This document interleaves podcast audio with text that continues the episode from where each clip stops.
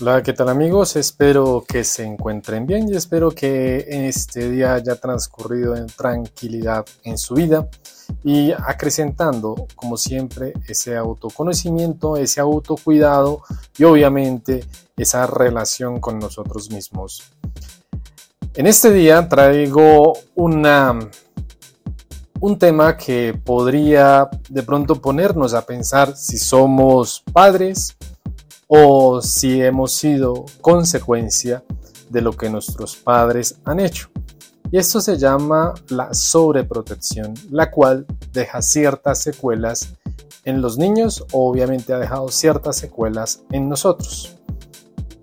Para entonces entrar en materia en la pedagogía de nuestras canciones y, qué canción podemos relacionar en el día de hoy, es una de Gloria Gaynor, I Will Survive, esta, de pronto, a lo que ustedes la escuchen, van a acordarse de esta canción, la cual pues tiene un gran impacto emocional y obviamente ayuda a dejar de lado el miedo por las cosas que se van complicando. O sea que esta canción nos, nos ayuda a, a hacer renacer, ya hace sentirnos vivos y obviamente salir, como podríamos mencionar, ya de esa sobreprotección que pronto hemos tenido que nos ha causado inseguridad en nuestra vida.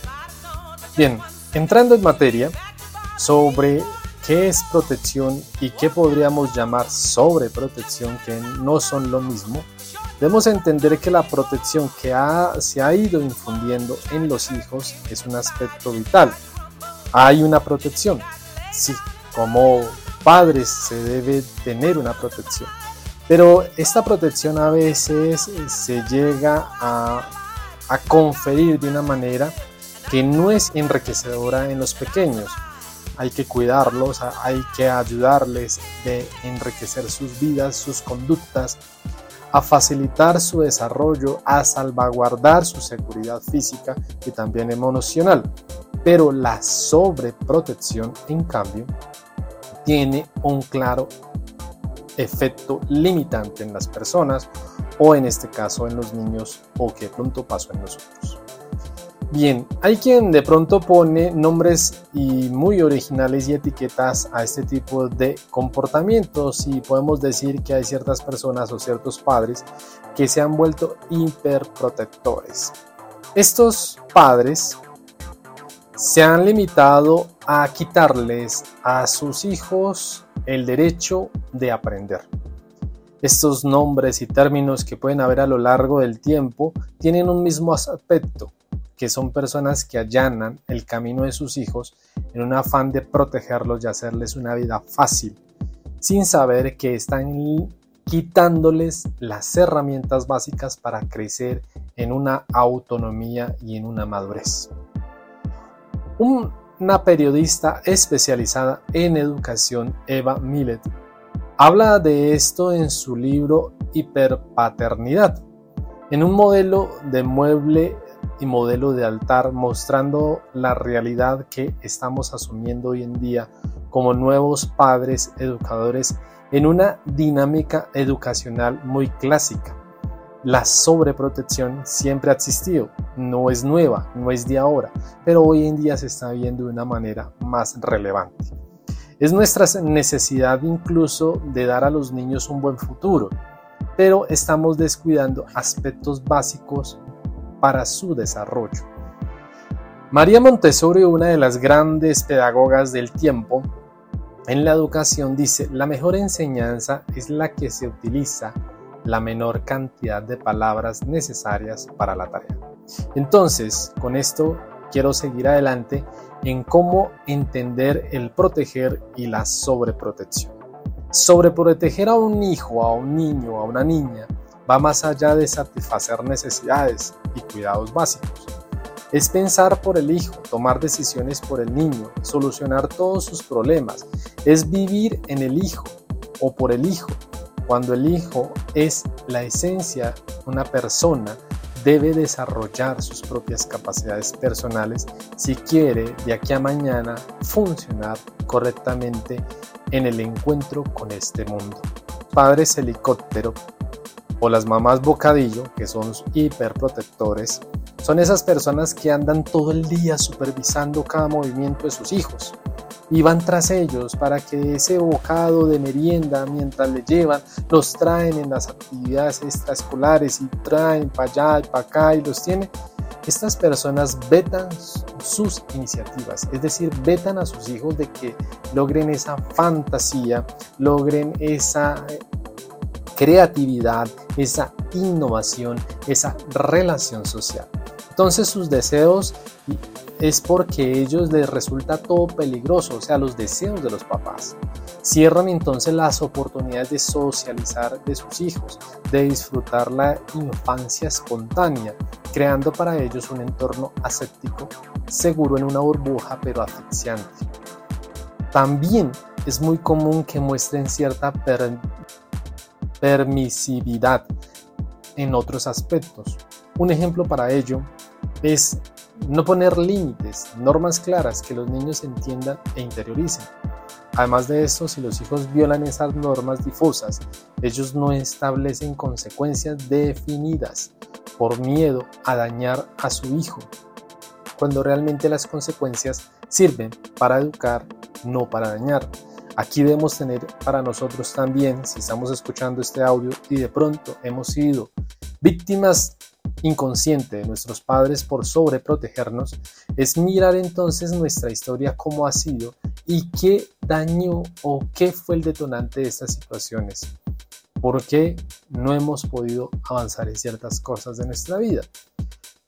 Tampoco es que le exigen obligaciones ni responsabilidades al niño que a su edad no puedan realizar. Por eso tienen que ser cosas realizables, pero también teniendo presente que no le hagan daño, no le hacen mal, pero tampoco llegar a sobreprotegerlo y decirle que pobrecito, es que es mi pequeño, consentirlos, entonces va a causar consecuencias. Esto sobre las creencias disfuncionales de los padres que ejercen esa sobreprotección.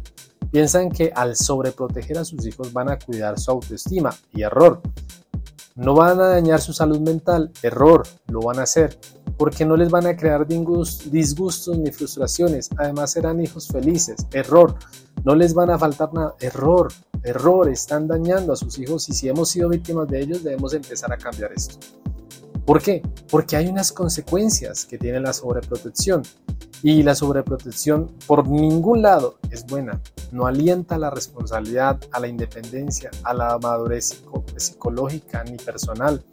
De hecho, tiene varias consecuencias y todas son negativas a las cuales es necesario que les prestemos la debida atención y algunas de estas vamos a mencionar. Estas personas que crecen en esto, y aquí estás para ti también, que si estás escuchando esto tienes que tenerlo presente. Son personas que crecen con miedo y con ansiedad. Tienen un sentido de que si hemos pasado la vida advirtiéndole a estos niños que todos están en peligro, por improbables o insignificante que sea esto, pueden encontrarse en su vida y andarán por el mundo con miedo.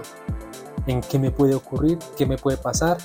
Es más, desde la Universidad de Reading en Reino Unido han diseñado una escala a partir de un estudio para demostrar la relación entre la sobreprotección y el desarrollo de los trastornos de ansiedad en los niños. Y es un hecho que debemos hacer para reflexionar. Asimismo, el desarrollo de los miedos, la ansiedad y la incapacidad para tomar decisiones con mayor seguridad se asocia también a esa falta de herramientas dadas para afrontar solo y solucionar problemas de su vida. Otra situación. Son personas que están totalmente dependientes. Como dijimos anteriormente, si no les enseñamos a tomar sus propias decisiones o a gestionar su propia vida, a solventar sus problemas, siempre van a tener que depender de alguien solamente porque realmente no saben hacerlo Esto causa problemas en la autoestima, ya que si no percibe y no sabe manejarse por la vida por sí mismo o nunca toma una iniciativa en nada, y su autoconcepto será desgraciadamente una persona inútil y que siempre necesitará a alguien de que esté a su lado. Siguiente, baja tolerancia y que llega al punto de la frustración. A veces sus padres siempre se han asegurado de que no sufran nada ni que se frustren cuando no consiguen lo que quieren. Entonces no han aprendido a tolerar la frustración, no han aprendido a que hay necesidades y tarde que temprano la vida o la misma sociedad les dará ese abrir de ojos que será lastimosamente muy doloroso. Y entonces surgirán auténticos problemas. Un ejemplo de esto podemos tomar en un equipo de psicológicos de la Universidad de Mary de Winston, en Virginia. En un estudio se demostró que los estudiantes universitarios que fueron criados por padres de helicópteros o hiperprotectores tienen más probabilidades de desarrollar trastornos depresivos a causa de la frustración. Entonces, lo más probable es que reaccionen a frustraciones con ira, exigencias incluso con la agresividad que lo puede llevar a dificultades al sujeto en relaciones sociales y en la vida en general. Por ser tan bajo el cobijo de la familia que practica esta sobreprotección en el hijo, siente que lo tiene todo, pero a la vez no tiene nada. Es una especie, el padre, de sirviente a sus pies en las necesidades del hijo. Siguiente punto, anulación del desarrollo en sus capacidades personales. Es así que siempre estamos anteponiéndole al niño que no le vaya a ocurrir nada.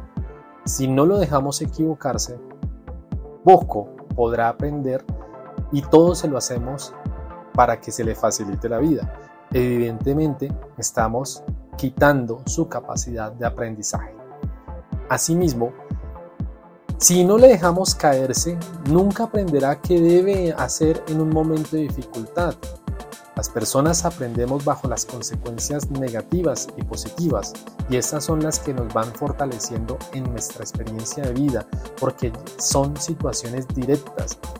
Es indiscutible la necesidad de que el niño experimente con el mundo, de aprender a manejar mejor el futuro. Entonces, para ir concluyendo, señalar solo que estamos un tiempo y hacerle ver esto al niño, sabrá que es el momento de dar una forma y una crianza más rica, más pedagógica y más madura y dar al mundo personas autónomas, libres, capaces de trazar su propio futuro en una felicidad de vida. ¿Por qué? Porque sus experiencias negativas lo han enseñado a fortalecerse en su vida y a crear la persona que es. Entonces, entendamos que aprender también es errar.